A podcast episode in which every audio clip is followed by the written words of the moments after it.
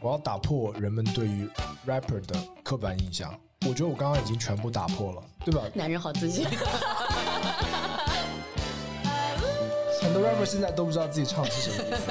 哦，哎，这个我们可以多聊聊。哎，rapper 现在英文能力到底有多高？一年叫大丹泽，第二年叫丹泽中国人。丹泽，不是中华。我我那时候中文译名叫丹泽中华。大家好，我们这边是诺拉 A 梦新一期的录制啊，然后我们今天请来这位嘉宾，哇，太厉害了！很多人呢都会来看我的演出，但这位嘉宾我最近刚看了他的演出，他就是我们上海的一位 rapper，让我们 掌声有请丹泽！噔噔噔噔噔噔噔！哎呀，我的豆，What's good? What's poppin'? Your boy Danzel the chosen，天天上我是哎我是丹泽，大家好，欢迎欢迎来到诺拉 A 梦。哎呀，还吃了个螺丝，哎呀，这个口条也不怎么样嘛，卡壳卡壳。嗯，其实跟 rapper 录播。客呢，呃，它也不是一个很特别的事情啊。我们还是会聊一些人生的一些过往。唯一特别的一个点呢，就是每句话都会押韵，好吧？对的。有点难，你之前穿的有点蓝。哎呦，好了，在我们今天的这个环节里面呢，首先先跟大家讲一讲这个故事啊，因为今天还有一个很特别的一期，就是说我们的小助理麦麦啊，也会跟我们一起简单聊聊天。因为今天这位嘉宾呢，happen to be 我们麦麦的同学 Yes, 所以呢，那么多年前呢，我们做播客都是我来听嘉宾讲他的人生故事，然后进行一些简单的讨论。今天就不一样啦，今天是我们来听嘉宾讲他的人生故事，呃，我来进行一些讨论，同时我们的麦麦进行一些 verification 啊，什么是对的，什么是不对的啊？我们现场就有一个法官啊，不要跟我讲你小学时候很受欢迎，麦麦说没有啊，根本就没有人喜欢他，这是我们今天的一个特别的一个地方啊。那再讲回我们之前去看了丹泽那场演出。其实呃有 follow 我们的人都知道，就是我们最近也会讲到一些 rap 的一些话题啊。然后本人也是一个非常狂热的一个粉丝，我觉得这个行业特别的酷炫。我先从演出的角度来讲吧。首先，丹泽，你觉得你会喜欢上说唱，喜欢上舞台是为了什么？喜欢上说唱，其实我从小就是喜欢音乐，这是第一。我小时候拉手风琴的，然后嗯，跟一个 rapper 的形象有点大相径庭啊。对学乐器，然后呃高中的时候就是开始弹吉他，就是为了一些说出来，说出来。情窦初开的那个那个那个阶段，吉他是一个非常好的一个催化剂。嗯，然后呃但是弹吉他那个时候其实让我有点 get into 民谣这个东西，哦，就是自弹自唱、acoustic。不不插电的这种概念的呃音乐，也有在网络上发表过一些。但是呢，那个时候就是写民谣的时候，其实我这个内心啊是非常的不快乐的。当时写的题材大多数是一些苦闷、一些悲伤啊、一些生活中不顺的东西。反正越写，它并没有帮我抒发出这些感情，而是全部堆积在我的心里。你人生中第一次乐器表演或者说音乐表演是表演什么？拉手风琴。不是，是 rap。人生中你不是说弹吉他吗？对对对，但是吉他是我在高中的时候，我其实初中的时候在学校的这个艺术节上面你人生中第一次音乐表演就是 rap 吗？，Yeah Yeah，是我记得非常清楚，是 Eminem 的 Sing for the Moment 还是呃 Not Afraid，我忘记了，但是初中是几岁啊？这个我可以作证。这个真的是好像好像好像是有十几岁的时候。十几岁，是我在呃出国之前，在国内的读初中的时候，应该是那首歌的歌词大概的意思是什么呀？你还记得吗还是你就是想要唱唱的不是 Love the way you lie 吗 Love the Way You Lie 是吗？哦，那 Love the Way You Lie？那那你不是跟一个女生合唱吗？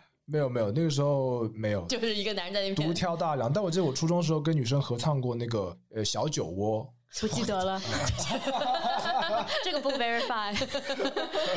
哦，虽然你讲了那么多跟乐器有关，可是你第一次音乐表演居然就是 rap，对，所以你喜欢 rap 是很早之前喜欢 rap 是非常早之前，最早其实喜欢 rap 是因为张震岳，哦。张震岳呃当时不知道 rap 有这种音乐形式嘛，然后去看了一个演出，然后那个演出是叫成龙和他的朋友，就有非常多的大牌明星，但是大多数都是那个主流艺人嘛，然后当时张震岳上来那个感觉就给我感觉特别不一样，啊，然后后来了解到，就张震岳他跟呃嘻哈也是有非常浓重的一些连接，包括他跟 MC Hot Dog、跟热狗，包括后来跟呃顽童啊、本色音乐，他们其实也是在做嘻哈这一块的，对。所以最早是因为张震岳，后来慢慢接触到国外的一些艺人，比如说 Jay Z、Eminem 那个比较主流的一些艺人，才真正知道了嘻哈。所以你第一首歌你没有唱一首中文的 rap，而选了一首高难度的 Eminem 的对。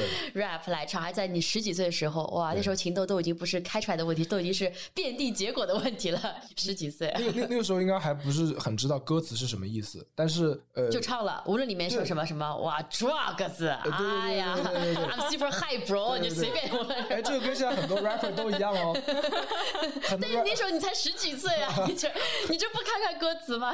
很多 rapper 现在都不知道自己唱的是什么意思。哦，哎，这个我们可以多聊一聊。哎，rapper 界的英文能力到底有多高？然后我们学校那时候有 SBS，对就是要学美语的那些联音。然后我觉得就是在练习 rap 的过程中，能够帮助我提升英文。呃，一开始是这样的一个初衷。啊，为了学习的目的，哇哎，对，然后高尚啊，然后这样说了之后，父母就会非常支持，是，然后会给我买了一个就是 MP 三。如果不这样说的话，就是可能就没有这个 MP 三，也没有我的这个 career 了，后面就真的什么都没了。哇 这个真的很像，对吧？我学日语的也是因为这个原因，跟爸妈说我我是为了就考那个日语的那个等级，所以才开始看狂看漫画和动画，为了补课的。小学五年级的这么一个美丽的谎言。OK，你那个之后还有演过 rap 吗？在学校里面一直是一个小 rap star。呃，没有，那个时候其实大家对于 rap 的定义概念非常模糊的。就是我演了那首歌之后，我当时听到有高年级的学长，就真的是我在厕所里面呃哇，然后呢的？时候，然后听到有人就是窃窃私语说，然后他这个又不厉害的了，语速这么慢。哦，他说他这个根本都不快，他说这是 Eminem 歌里面最慢的一首。然后呢？你有奋起而那个为有马上打开厕所门 diss 他，跟大家说，我们现在就来 freestyle。当当时就 battle 对吧？没有没有没有。后来就是说呃，就出国了，就是我在年纪比较小的时候就去出国读书，然后出国之后，其实接触的更多的音乐是交响乐队。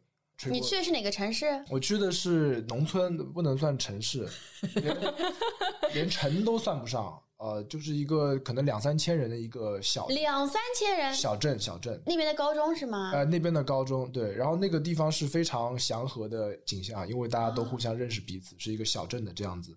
你爸妈是觉得你体内有些暴力因素，然后要把你送去一个祥和的小镇去，呃有可能 改造一下，是吗？因为当当时有可能，但是好可怕。当时大家的印象就是说啊，去美国就是要不能学坏，最不能学坏的地方是什么呢？就是这种根本没有学坏的一些途径，是每每天都是非常每天和奶牛一起唱 rap，哎，还真的有牛，哦还真的有有牛在那边，是就是日常可以看到牛，对啊，看看不到，可以闻到味道。还不如看到呢，还不如看到闻不到味道。就在学学校里面，你比如说走出去，你就能闻到。牛的芬芳，对哇哦，对，两三千人，这个也太小了吧？这两三千人就是上海一幢楼里面的人数。对 对对，然后大家认认识彼此，然后那个时候我是男高音，在教堂的那种唱诗班里面。你这个声音是男高音，哎，当时我完全不是这样哦，当时变声之前，没有那个那个也是变声之后，就是年轻的时候，就是会更加的。你现在贵庚来着？哦 年轻的时候，你现在不也就六十五岁吗？呃我现在我现在差不多，差不多，差不多。所以你当时是先去唱诗班里面唱男高音，，对，而且非常巧合的是，我当时的住家，呃，我在他们家住了四年，呃是黑人家庭，但是他们就完全跟我们刻板印象里的黑人是完全不一样的。你的刻板印象什么？我有没有什么刻板印象的喽？我我就我的刻板印象就是呃呃那那 呃歌词里面唱的那些啊，但是他们就是非常呃教育程度非常高，然后他们的儿子女儿都是学校里的优等生啊，然后每个人都会至少一门乐器，哇甚至到三到四个乐器。都是可以拿起来就直接演奏的那一种，所以当时对我的文文化冲击非常大。我当时觉得，哎呀，我会一点点吉他，我还会拉手风琴，我在学校里面已经是双面开花。然后去了之后，别人三面四面，然后上来就啪啪啪啪在那边弹钢琴，弹完之后吹小号，小号吹完拉 violin，我就对我文化冲击非常大。我说哇，太强了！你有跟他们一起合奏过一些曲子吗？就是电影里面看对吧？就什么圣诞节的时候一站在那边，突然间爸爸开始弹钢琴了，妈妈开始加入了，孩子开始加入了，然后就变成了一个 harmony。你们有过这样的情况吗？Yes，哇，每一周，每一周，太酷了吧！每一周就是呃，因为教堂日嘛，做完礼拜吃完饭啊，大家都吃的非常多，然后就会坐下来就开始，大家都不排练的，呃，十点演奏，九点五十分到，然后然后东西 set up 好，全部 freestyle，就跟 jazz 有一点像，就是大家有一种心灵连接，对，所以当时对我的冲击非常非常大，我觉得，因为我以前小时候练琴嘛，也是练得非常刻苦，父母逼的，但是他们是非常 free 的这种感觉，让我感觉音乐的另外一面。嗯，我觉得这是一段很好的经历，既没有让你学坏，反而还让你看到说，哇，我有好多不足啊，我要好好学习啊。我觉得你爸妈把你送那边去真的是良苦用心。其实我说这个主要你怎么会变成现在这个样子呢？主要主要原原因是就是虽然是在一个黑人家庭，但是我在那个时候完全没有接触到嘻哈文化。但是我觉得你接触到了音乐的 freestyle，对，这是一种我觉得有点类似或者有一些异曲同工的这么一种是的，内容。是的哦，非常自由的一个，就是大家拿起来就可以弹的，所以那四年你没有表演 rap，完全没有。然后你上到大学之后，嗯。人生又发生了不一样的变化，上大学之后就整个进入新的阶段，是因为你去到一个更加人多一点的，可能大概有四五千人，哇，大城市了，四五千个人呢。去到当时我就很想离开这个小城镇，当时年轻嘛，我说哎太无聊了，人生在这边。所有的人我都已经认识了，对对对对对，我已经是最 popular，的。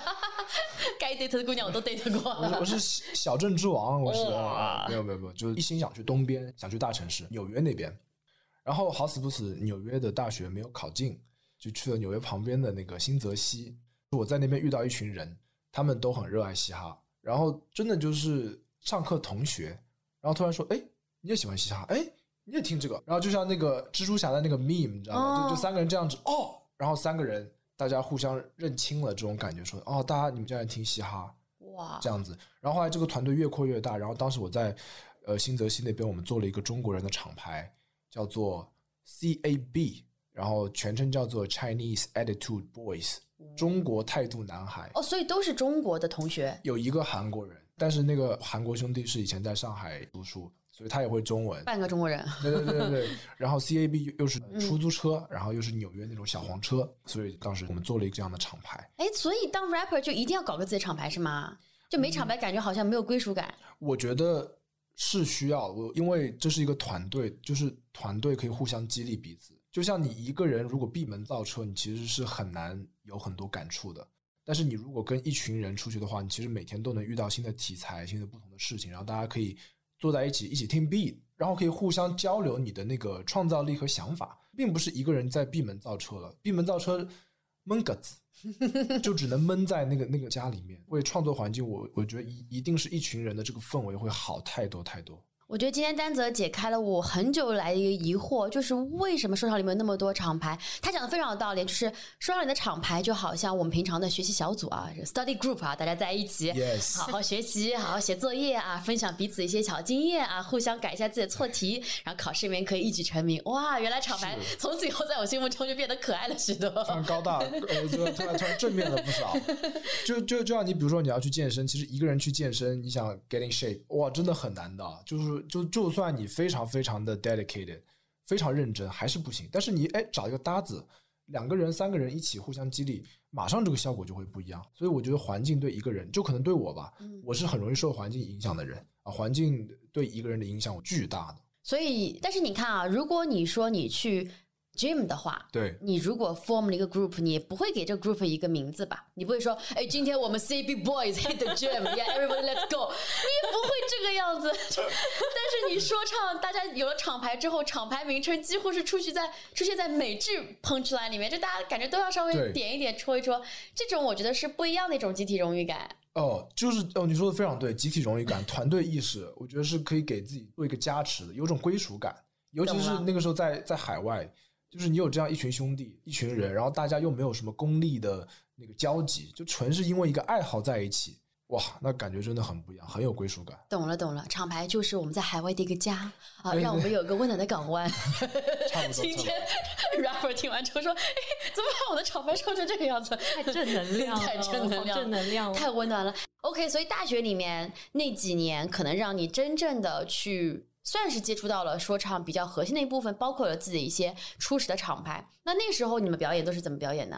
那个时候是会去一些当地华人的那个学生会，比如说去呃周边的 Penn State 呀、纽约大学啊，哦，就是不同学校之间 rotate 这样子吗？对对对，因为我们当时就是打的就是东部第一个华人厂牌嘛，都是在大学里面。听上去好像你们那段时间做的挺好的耶。对，就这个这个事情，其实还要销到一个人，就是呃那个时候在 L A 那边有一群人也在做嘻哈，呃华人，shout out to P O A，现在也是我非常非常好的朋友。然后其实他给了我一个启发，说，哎，以前觉得嘻哈是遥不可及的，你又是留学生，又是华人，然后他们当时出了一个 cipher 接力嘛，然后我当时觉得哇太强了，然后国内的一些媒体也有给一些 coverage，也有去做一些宣发，然后我觉得哇他们可以，为什么我不可以？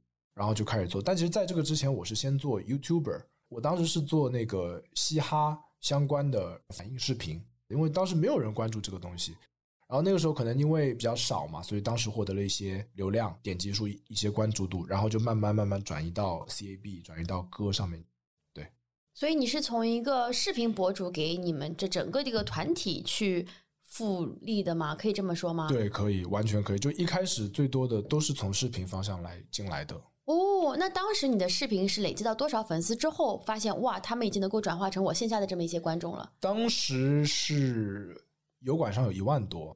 然后就能够有人来现场看演唱会了。对，这么厉害，就是很垂直嘛，就是华人，因为听中文的也都是华人留学生。OK，就是它的推送机制可能也非常精准吧？非常非常精准。然后我当时有一度我是有点膨胀，就是说我去纽约街上就是逛街的时候，然后一天可能会被十个人认出来。然后我当时觉得才一万粉丝，对对对对对，就很夸张吧。然后我说哇，I made it，当时觉得自己好厉害。哇，就会有这种错觉。那 你们当时去，比如说做一个演出的话，它的一个观众数量是多少呢？就看当地的学生的热度，因为它是华人留学生会的多不多？春晚，春晚是比较多。哦，你们是在春晚上作为某一个节目，而不是说作为整个一场都是你们自己来演。对我自己开过，在美国只开过一次自己的专场，厂牌的专场，开过一次，在新泽西，然后是来了两三百人吧。哇，两三百人的样子，就你们都能开自己专场了。呃，来的人都是爸爸妈妈、叔叔、姨姨，差差不多，真的吗？他他们来看你们，他们来看你们 rap 吗？他们这次听懂这些歌词了吗？亲朋好友的支持。Yo bro, I got so high，他终于听懂了是吗？对对对 十三岁时候唱的歌词，爸爸终于听懂。爸爸说这个啊，有感觉。当时让你没白买那个碟片机。所以刚刚讲到的是你在。大学这面的一个历程，但是大学我们都知道，就是兴趣爱好，或者说你在人生中的一个阶段的一些事情，可能不会影响你长期一个事业发展嘛。但是到你现在为止，你应该已经有一个说唱歌手这么一个标签在身上了。你觉得当中发生了什么，让你觉得说我不但要继续这个爱好，并且我要浪费我爸妈所有的钱，把这个事情作为一种对 career 来做？对，这是为什么呢？其实，其实我必须说一句，就是我现在是非常不喜欢说唱歌手的生活方式。Which is，我曾经尝试过，就是要去夜店喝酒，然后需要，因为你需要在这个 circle 里面，就比如说你工作的话，你是白天个人 meeting，对吧？然后在其实一个说唱歌手的生活，就是一个 rap star 的这种生活，其实是呃，这是必须的吗？这也不是必须的，但是我不去。会丧失掉很多的 connection 哦，其实是因为是 networking 更多像是，它是 networking 对，哪怕他们都已经有家庭，etc etc，还是得要这样子吗？呀，就你看，你看欧美的那些，他们是真心很喜欢 party 的，因为嘻哈最早就是从 party 出来的，最早是有 DJ，呃 DJ 他们在纽约的广场上面开 party，然后加入了在 DJ 中间有说话。哦，那这个东西才慢慢变成了 hip hop 说唱，然后最后他发现哦，说话能够让大家更嗨，那把说话变成主的音乐 DJ 变成副的，然后才有了 hip hop。所以 hip hop 它本来就是一个 party 文化，它一定是需要 party 去去这样子。所以你是如果一个人要不喜欢一个事情啊，大部分情况是已经经历过了。你经历过多久这样的一个 lifestyle？我经历过，其实回国之后，其实想呃。当一下职业 rapper，全职当下，因为我当时觉得，哎，我在当学生的时候，我等于说兼职嘛，我已经做的有点起色了。那我如果说全职做，我是不是可以有更大的可能性？当时想试一下，然后做了可能一年，觉得这个生活并不适合我。我觉得就适合自己是最重要的，因为我是一个 introvert，出去出去会不 verify。yes 完全不 verify。yes，今天这个有麦麦在太重要了，我也震惊了。我真的是你那个是什么来着？MBTI 什么？INFJ 吧？你觉得我们会相信吗？两千人的小镇，你已经认识了所有人。但是连奶牛名字叫出来，对，呃，我觉得这个是这样子，就是我以前会比较喜欢 social，我很在乎别人的看法，很在乎 popular 这件事情。我觉得 popular 就很帅，但是到最近几年，可能最近三五年的时候，我会觉得 popular 并不代表所有东西，并不是说所有人都是你的朋友，其实朋友是去筛选的。那那 small circle 会帮你排除掉很多 drama，很多呃麻烦的事情。这个可能自己也是有些转变。你的心态是从一个我想要获得所有人认可，想要跟所有人 get along，变成了一个我要选择自己的 lifestyle，我可能不会以别人的对我的一个看法作为我自己最重要。那现在对你来讲，什么是最重要的呢？什么是最重要？呃，人生就是一场游戏。我觉得你要下面就哇哦押韵了，我觉得你下面就要押韵了，这这个字很好押，这就是就是，我觉得自己的目标是最重要的，就是 purpose，也不能说目标，就是自己不同阶段的 purpose 是最重要的。你这一个阶段呢，首先啊，就我们的主题还是一百个人生中最重要的决定。你觉得最近几年吧，或者说最近一年都可以，你觉得你做过一个比较重要的，或者说对你人生未来影响比较大的决定是什么？呃，我最重要的决定是不做咸鱼。不做咸鱼了。对，咸鱼的意思再深一点，就可能是找到，就像我刚刚说，找到我人生的 purpose。因为我以前在大学的时候，我是完全没有 purpose 的一个人，活一天算一天，吃一天算一天。我那个时候两百斤，呃，非常非常能吃，非常爱吃，然后就是没有 purpose，我不知道到自己要做什么。然后直到就是很多人会说 hip hop save my life，它是一个非常俗的话，但是它的确也呃改变了我，它的确是帮助了我。我回国之后开始就是想要变瘦，想要变得健康、减肥，然后开始工作，然后想要让自己变得更好。我可以用一个词 OK 叫 driven。这个也是我就是咸鱼的很重要的一部分，就是我后来不是在网上看一些 motivational videos，然后我我就看到一个人叫 David Goggins，他是世界上做那个引体向上记录世界纪录保持者，然后他是一个非常非常恐怖的一个人，就是很自律自律到夸张。然后他以前也是很胖，呃，可能三百多斤，就更夸张。然后他为了加入海军陆战队，减掉了非常非常多的体重。他一个 video 里面说，motivations come and go，but you have to be driven。动力都是外部来的，你可能今天动力说是一个女孩子，明天动力说是可能呃是要赚更多钱，但这些动力它会 come and go，但是你的 driven 就叫锲而不舍这种精神是从你内心的，所以我后来就是给自己创建了一个 tag，我经常会加叫 driven life，驱动人生，自己从内心里面驱动自己一个引擎，嘚嘚嘚嘚嘚，而不是说外面有人推着你走的 motivation 啊，所以我觉得不做咸鱼是我非常大的一个决定。其实你说的 purpose 似乎是你找到了一个更加 sustainable 的 purpose，因为就像你说的，你在大学期间，其实你也有人生目标，你当时做 band 也好，哦或者你当时去每天起床睁眼要做事情也好，你都是有个目标的。无论是不是一个肤浅目标，比如说要变得受欢迎啊，或者是等等，它至少也是一个小目标，嗯只是那个东西不长久，对你来讲。对，现在听上去是你找到了一个似乎可以持续一段时间的，也许也能够让你变成一个有责任感的、有担当的这么一个男人的这么一个目标。担责吗？担原来是这个意思啊！哦，就是给我个 last，我吐一下 这个。sorry，这个这个这个梗有点，这个梗有点烂。哎呦，我之前哇，这个也也很适合来讲脱口秀。真的真的，我们我们已经给丹泽下 offer 了，就是英文对吧？普通话跟上海话，丹泽都 OK 啊。他的脱口秀不但要好笑，还得押韵，哇！啊，每句话都必须押韵。every single sentence，OK，、呃，刚才讲到说你人生中最重呢曾经达到了两百斤这么一个惊人的体重，你现在是现在基本稳定在一百五，稳定在一百五，然后我听说你的减肥方法是一个 非常高级的方法，叫加州监狱减肥法，是这么一个名字吗？我读出来都很惶恐，怕我这边被哔哔哔。什么监狱减肥法，对吧？哦其实它就是一个 HIT H I T 的一种方式。哦，为什么监狱嘛？就监狱里面没有哑铃嘛，没有这种器械可以给你用，你全部都是要徒手的，所以就是俯卧撑啊、波比跳啊、开合跳啊这样子，然后就全部连在一起做。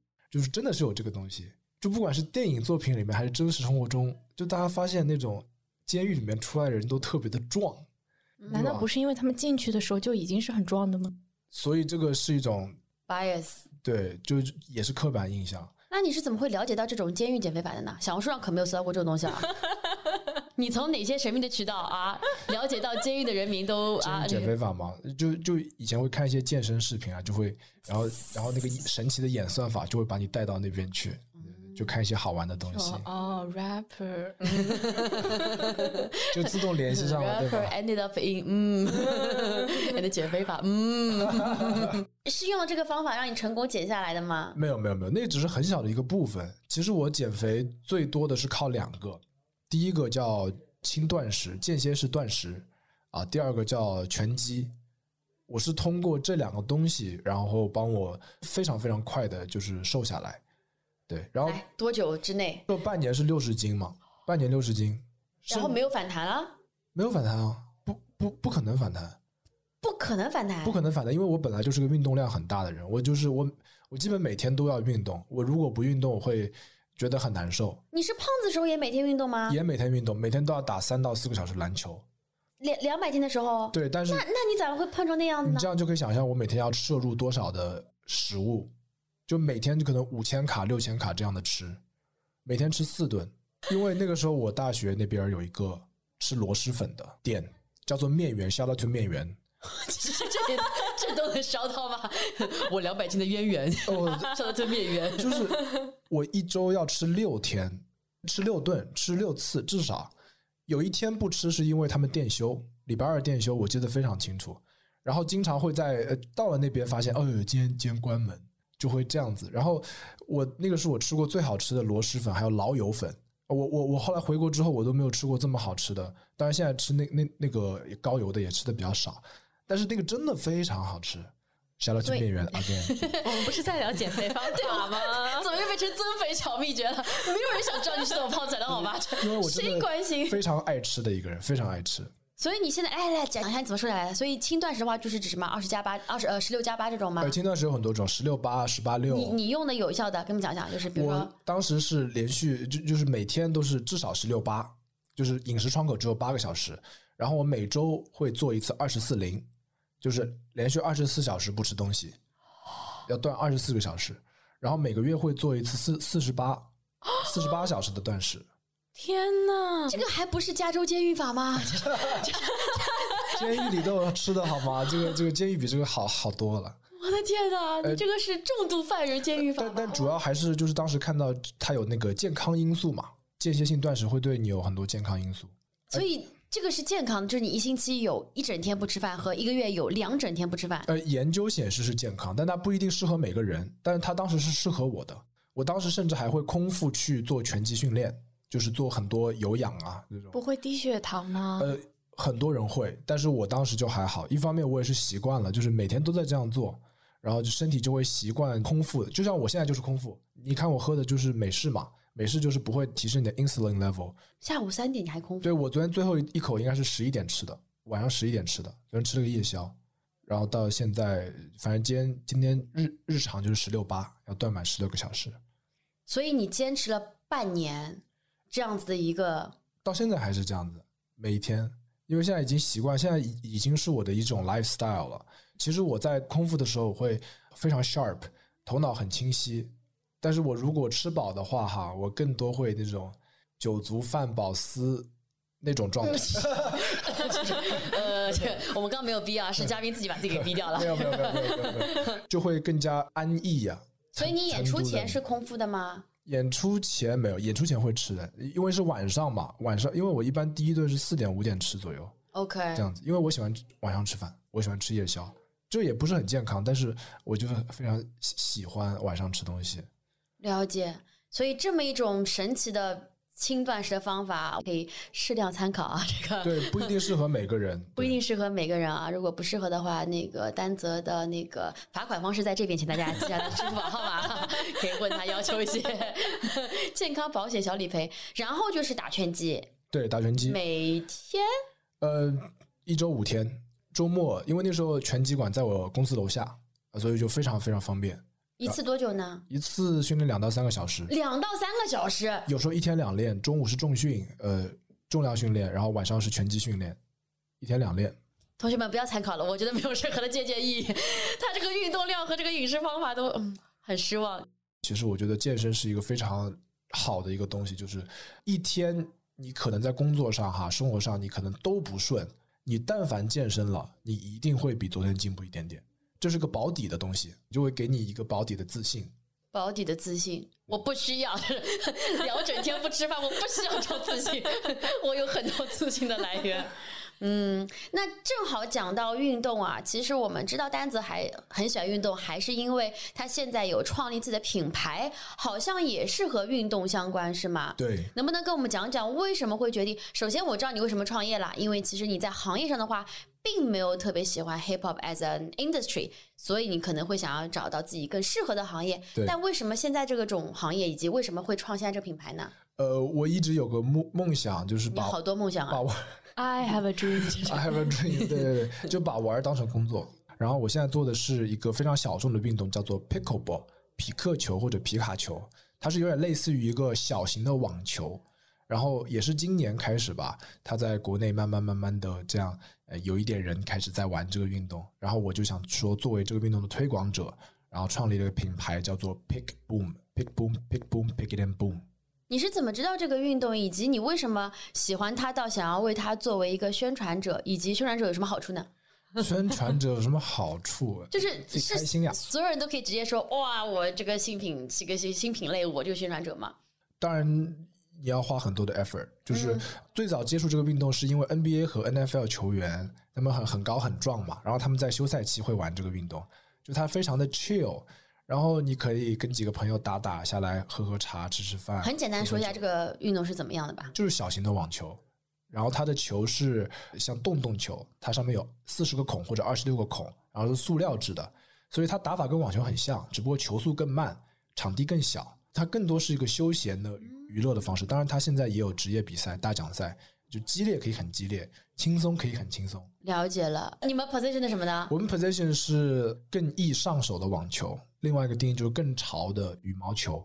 但是运动还是在非常初期的一个阶段，fan base 呃 cu- customer base 还是很很少的。但是我对这个运动的预测哈，最终会变成一个大众、一个全民的运动。因为任何人，你看我们现在就三个人，我们再随随便抓一个小伙伴，我们现在就可以去打 pickleball，然后他又不会很累很累，然后打完之后你还可以吃点东西，它其实就是一种不一样的周末的娱乐方式，尤其是适用于白领人。那你觉得它的一个发展周期会是怎么样的呢？它不会爆炸式的发展，但它一定是可持续性的，它是细水长流的，它是人会越来越多的。因为不知道你们玩过飞盘没有？有玩过，有一个人有个狗就可以玩了，都不需要两个人。那个飞盘就不一样了，那个狗狗飞盘。Shout out to Doja，Shout out to 我的狗。笑到这，太多烧到了，太多笑到了。呃，飞盘是个集体运动，是个团队运动。你可能一整场都碰不到一个盘，但是你可以为队友创造机会。比如说，你跑得很快，对吧？你在场上疯跑，那是不是大家的目光就被你吸引了？一吸引，你队友空了，哎，你队友可以得分。就是它是一个团队运动，并不是说你一个人可以改变整场战局，但是每个人都要奉献，就是飞盘。那 pickleball 就更像网球啊、乒乓球、羽毛球这样子，更多是靠自己，最多就双人嘛，双打，它是一个双人的运动，而且它不会有任何的身体接触，它更多偏向于技术、技巧、体力，就是你自己更 focus 在你个人身上。对，所以这两个运动给你带来的反馈，一种是更多是集体荣誉感，一种是更多是你的个人荣誉感。对，它的本身的运动属性就是不一样的。那如果说别人问你说，哎，我如果要开始玩 pickleball 的话，那我要买什么东西吗？呃，需要买球拍球拍对，球拍和球，球拍和球。对就可以了。OK，然后去场地，现在国内场地会比较少，但是也在慢慢慢慢的多起来。但是可以借羽毛球场玩。可以借，但是不推荐，因为不是很专业，线是不一样的。然后第二，羽毛球场地它为了保护你的膝盖，它那个地胶会特别软，而这个球弹不起来。但是也是可以在初期是可以去体验一下的，对那我在家楼下的水泥地上不可以玩这个游戏了。当然可以，当然可以。就是我们我这个品牌 Big Boom，我们的 slogan 叫做 Anyone Anytime Anywhere，而其实其实就希望它是一个门槛比较低的，大家都能参与进来的运动。在家楼下完全完全可以玩，嗯，网球场也是最合适的。网球是最合适的。对只要你不说会更大吗？线不一样嘛，但嗯它的地的材质是最对的。了解，那我们简单了解一下那个丹泽不愿多说的这么一个创业项目。好，我们最后还有一些小环节啊。首先想问一下，你是怎么能够加入文校来着？怎么加入 Shot？嗯嗯，当时是认识了 C，呃，就是竹游人最早中国说唱的 OG RC，然后他说他有这个 idea，说他想在上海做一个厂牌，想在上海做一个说唱的组织，召集一群人来做这个事情，然后就找到了我。了解。那你是怎么决定把自己名叫丹泽呢？好像听说你也换了很多很多很多很多的名字。对，来数一下，你换过多少名字来着换？过多少名字？我以前 rap name 是我最早叫 Big Denzel，就大 大白眼白眼到天上。大单子儿，然后我第二个名字叫 Denzel China，你都用了多久啊？这些名字？呃，两个月，没有没有没有，将近一年左右吧。一年叫大丹泽，第二年叫丹泽中国人。丹泽不是中文，我我那时候中文译名叫丹泽中华，哇哦，听着好像一款烟啊！真的是，因为因为这个这个也是有渊源，就当时就台湾有一个 A B C 叫 Miss Miss Cole 是个 rapper 葛仲山，然后在在纽约碰到了，然后他说哦你是第一个叫 Denzel 的中国人，然后我当时哦好像真的是，所以我叫 China's Only Denzel Denzel China，OK，用了一年，然后呢？然后后来又改了，又改回好像叫 Big Denzel，就是改来改去的这种。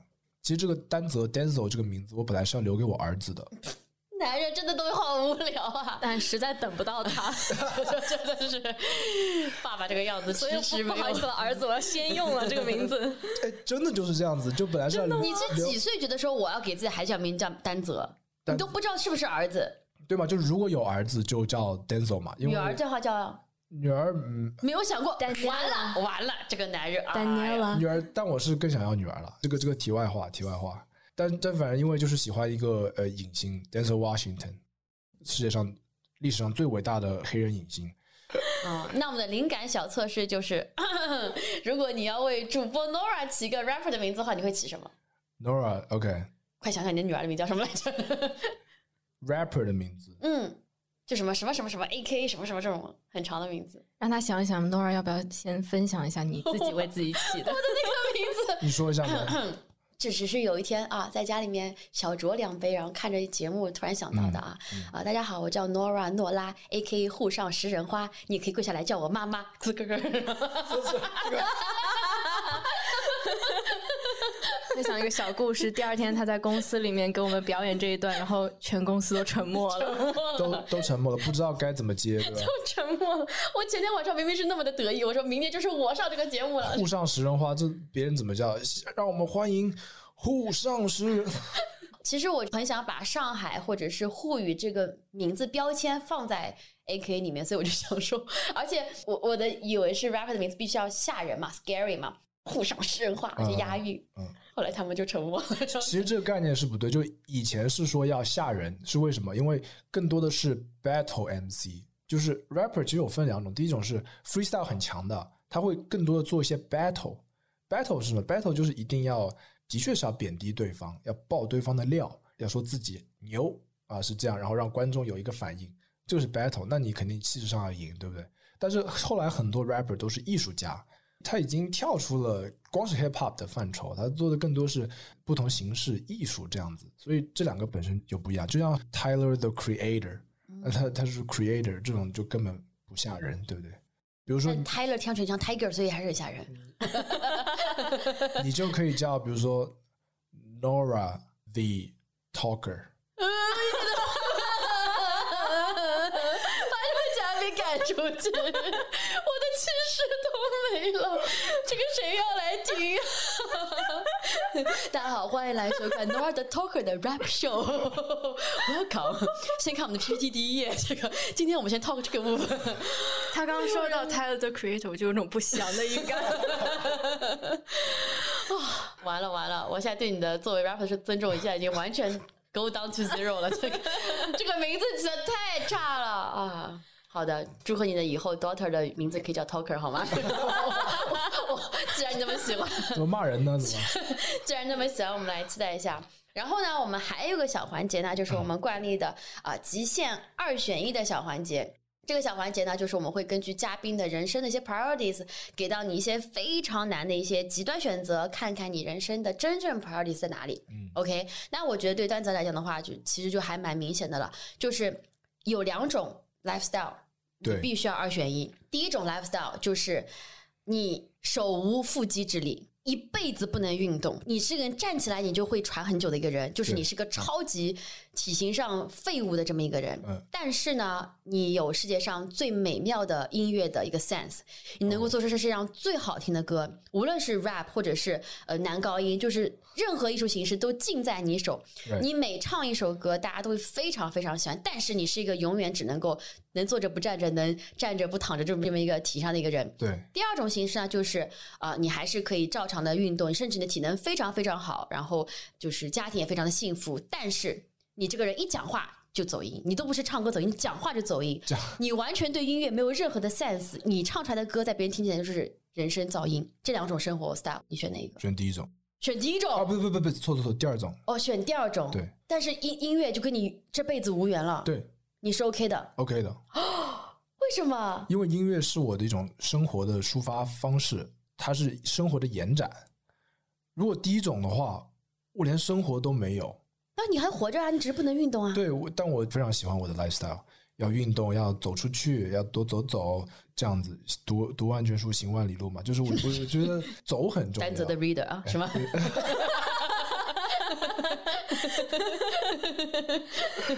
就是走出去非常非常重要。那我如果没有音乐，我可能还会用别的抒发形式，你觉得可能用什么抒发形式呢？脱口秀啊。哎呦，可以，这这个话全部都记录在案了。好，那个感谢丹泽给到我们这么一个非常好的一个回答。然后其实我今天还有一个呃目的来这里，就是我要打破人们对于 rapper 的刻板印象 Which is 呃，which is 我我觉得我刚刚已经全部打破了，对吧？男人好自信，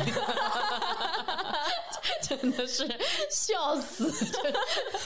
哇，就是因为大家大家觉得 rapper 都是呃比较神秘、比较酷、比较不要这样子，但但是我是对不对？我就比较实诚，就是能说的、该说的，我非常愿意来分享。我并不用去刻意的营造一个人设啊，我也不用装的说我真的非常喜欢出去喝酒，我就是不喜欢。That's me，but 我还是可以做一个 rapper，我还是可以做音乐，我可以写我自己喜欢的东西。哎，你觉得大家对你的印象和你自己对你自己的总结印象是一样的吗？